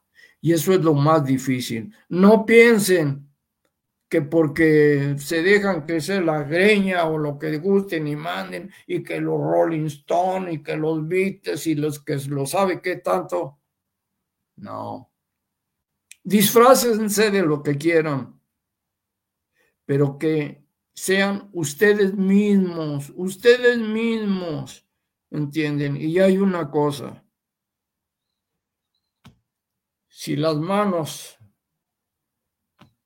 en lo que están ustedes haciendo no lo conectan al corazón, no sirve de nada. No sirve de nada.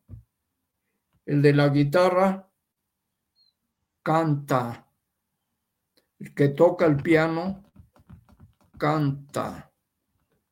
El que toca la batería hace que vibre. Que vibre. Pero tiene parte de su corazón en el golpe el del bajo lo mismo.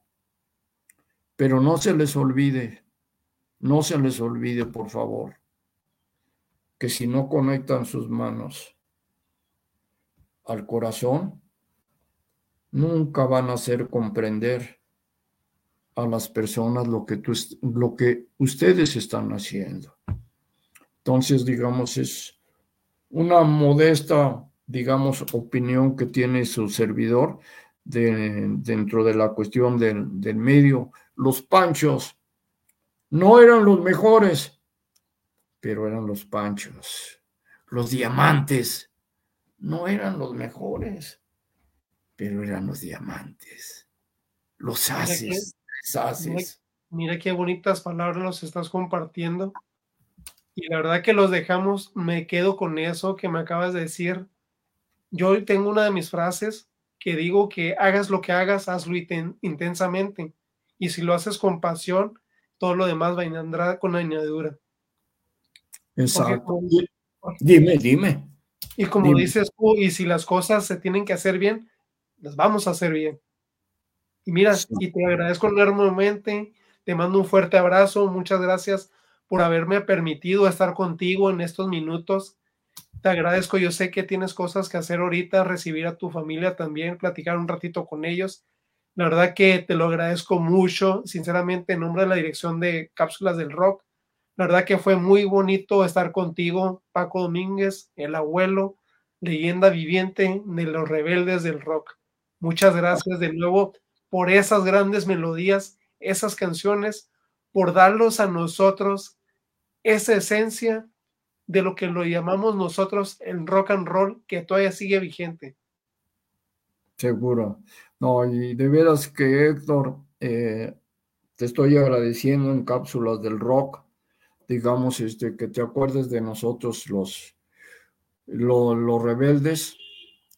Eh, para terminar, créeme que nosotros, hasta la fecha, no sé los actuales compañeros, yo yo no pretendo, mira, una cosa es ser conocido y otra cosa es ser famoso. ser conocido es que llegas a un determinado lugar y nadie, como decimos aquí en México, nadie te pela. Pero ya cuando saben, ah, oye, es que, ¿no sabes qué? No, él, toca el bajo con el grupo fulano de tal. Ah, no, hombre, ah, mira, óyeme, jijiji, jojojo. Eso es cuando eres conocido, que te identifican, pero por medio ya de la comunicación. El ser famoso es cuando entras a un lugar, dicen, ah, ya llegó. Ya no es necesario comunicar otra cosa, ¿entiendes?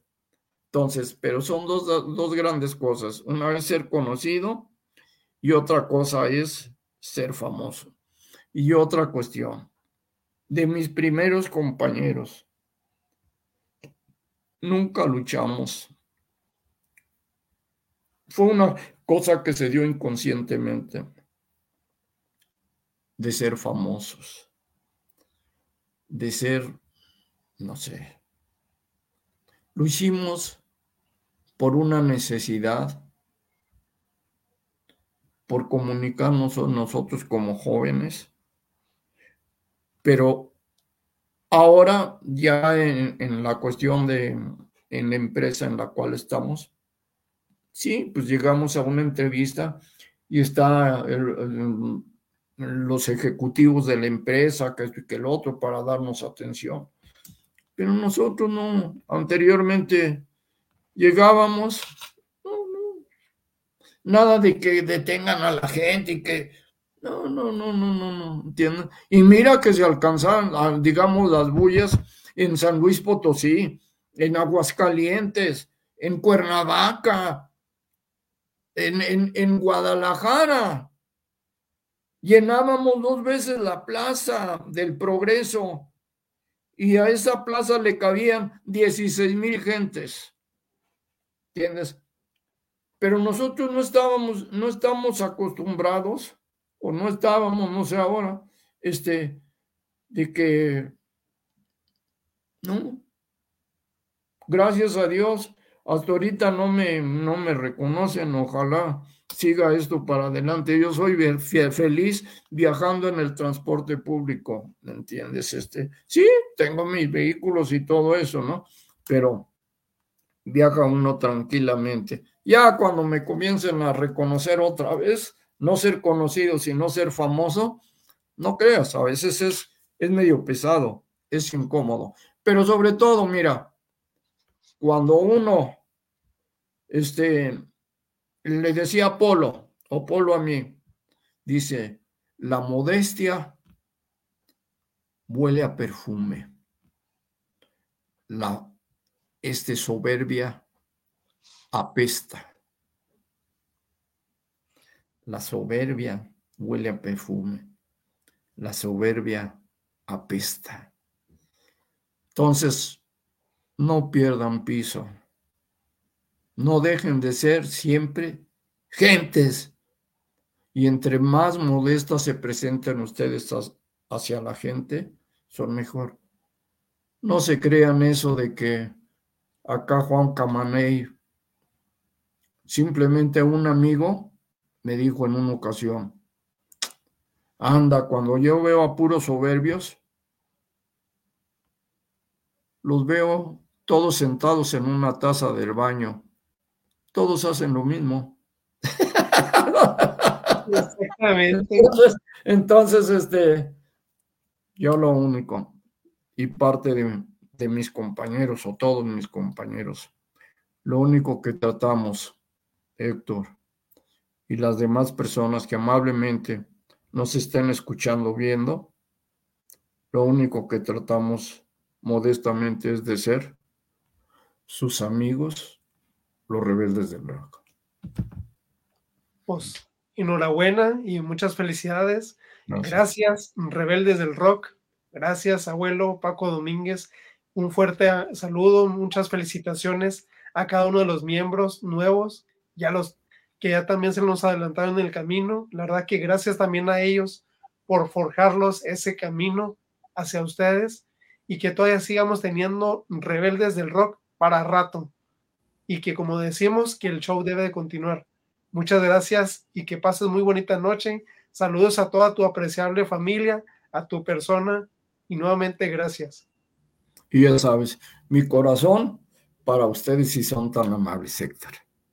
Claro que sí, con el favor de Dios. Que tengas muy bonita noche y muchas gracias. Hasta pronto. no hasta luego, hasta pronto. Muchas gracias. Hasta luego. Buenas noches. Vaya.